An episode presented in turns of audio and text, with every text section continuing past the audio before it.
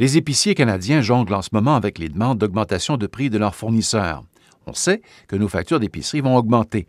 Et au fil des trois dernières semaines, le prix de cette dispute commerciale avec l'Amérique de Donald Trump se précise. On, parle souvent du fait qu'il y a seulement trois, grands épiciers et qu'on est un peu à leur merci. Ben, le fait qu'on ait seulement trois grands épiciers et que la compétition est très, très, très féroce, euh, ils vont tout faire pour euh, minimiser cette potentielle hausse dans nos poches à nous comme consommateurs. Pascal Thériault est économiste et directeur des relations communautaires pour la Faculté des sciences de l'agriculture et de l'environnement à l'Université McGill à Montréal. Donc, l'annonce de Pepsi concernait un sou par canette, donc 12 sous par caisse, ce qui est quand même minime.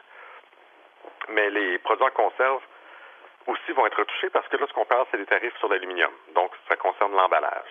Évidemment qu'un 10% sur l'aluminium, ne veut pas nécessairement dire un 10% sur le produit parce que l'emballage fait juste partie du coût global de l'aliment. C'est quand même facile. Qu'on parle de boissons gazeuses, qu'on parle de boîtes de conserve, leur durée de vie est très longue sur les tablettes. Donc, ils ont la capacité d'absorber cette hausse et de, répartir cette augmentation de coûts dans le temps. Ce qui n'est pas le cas, par exemple, avec des produits frais. Également, ce que les épiciers pourraient faire, c'est de ne pas augmenter nécessairement les produits touchés, mais d'augmenter le prix d'un produit euh, lié. Donc, on n'augmentera pas le prix de la soupe en conserve, on va aller augmenter le prix des craquelins.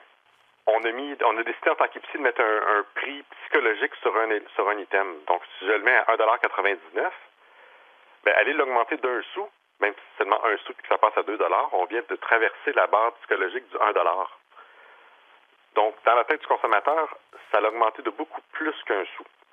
Donc, il y a des produits sur lesquels ils sont capables d'absorber une hausse en court terme sans problème, il y a des produits sur lesquels ça va être beaucoup plus difficile.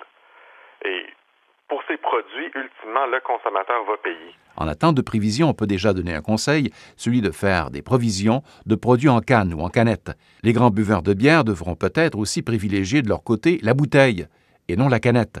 C'est une situation difficile, notamment pour les microbrasseries au pays. Euh, que les producteurs de canettes pour euh, les produits alimentaires, y compris la bière, sont principalement du côté des États-Unis, fait en sorte qu'il y a eu euh, une augmentation des commandes de canettes par les grandes brasseries qui ont priorité sur euh, tout simplement sur les fournisseurs puisque ce sont des, des clients qui en commandent beaucoup plus.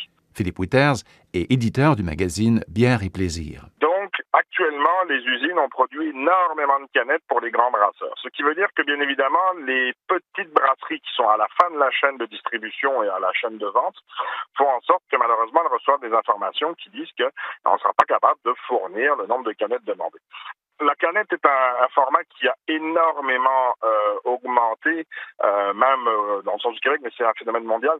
Pourquoi? Parce que c'est un, un, contenant qui est pratique à utiliser et qui ne de consigne, à part la consigne de recyclage. Alors que la bouteille, dans le milieu de la bière au Québec, c'est ce qu'on appelle la consigne. donc privée, c'est-à-dire que la bouteille est recyclée par l'ensemble des brasseurs pour être utilisée 16, 17, jusqu'à aller 20 euh, fois. Euh, si un brasseur décide de passer de la bouteille à la canette, il décide également de changer son matériel, c'est-à-dire de changer entièrement euh, son embouteilleuse pour une canetteuse. Il peut pas revenir en arrière aussi facilement, technologiquement parlant, et en plus de ça, il faut qu'il se fournisse bouteille. Puis le marché de la bouteille est un marché qui lui aussi est un marché problématique. Le géant canadien de l'alimentation, Blanc, parle d'inflation possible des prix, d'un impact réel à prévoir si les détaillants ne voulaient pas absorber les hausses de prix et refilaient la facture aux épiciers. Le problème pour les Canadiens, c'est que le coût moyen de leur panier d'épicerie était déjà cette année promis à une augmentation importante de presque 350 dollars en moyenne chaque mois, selon un rapport sur les prix alimentaires à la consommation publié en décembre dernier. Cette hausse touche davantage les citoyens qui optent pour les produits transformés et le prêt-à-manger, beaucoup de ces produits qui viennent donc des États-Unis. C'est beaucoup une question de la, de, la composition des achats des consommateurs. Pierre-Alexandre Blouin est président-directeur général intérimaire de l'Association des détaillants en alimentation du Québec. Le consommateur fait le choix d'acheter une solution de repas euh, déjà, déjà préparée euh, ou déjà en partie préparée. On pense aussi, par exemple, aux kits repas, qui, sont une nouvelle tendance assez, euh, assez importante. Ben, ce, ce, ces nouveaux produits-là, plutôt que de soi-même transformer des denrées de base, coûtent plus cher euh, en coût de revient. Donc, le consommateur fait le choix d'économiser du temps, mais de mettre plus d'argent dans son ami. Il faut regarder l'inflation d'une nouvelle façon aujourd'hui. Euh, on parle plus seulement de l'augmentation du prix de certaines denrées de base ou de certains items, mais plutôt de la composition générale du panier. si, on, si on résume ça simplement, comme consommateur, si disons vous achetez 100 dollars de denrées alimentaires par semaine, ben si plus vous allez mettre de produits prêts à manger ou de restauration dans votre 100 dollars, ben plus votre, coût relatif va être élevé. versus si vous achetez des ingrédients de base, un, sac de carottes du Québec ne coûte jamais très cher, peu importe le moment de l'année. Euh, un, sac de farine coûte jamais très cher, peu importe le moment de l'année. Par contre, euh, décider de, de, de, mettre de plus en plus de produits transformés dans notre panier euh, coûte plus cher. Certaines habitudes d'achat des consommateurs canadiens devront donc peut-être être révisées. Un reportage de Radio-Canada International.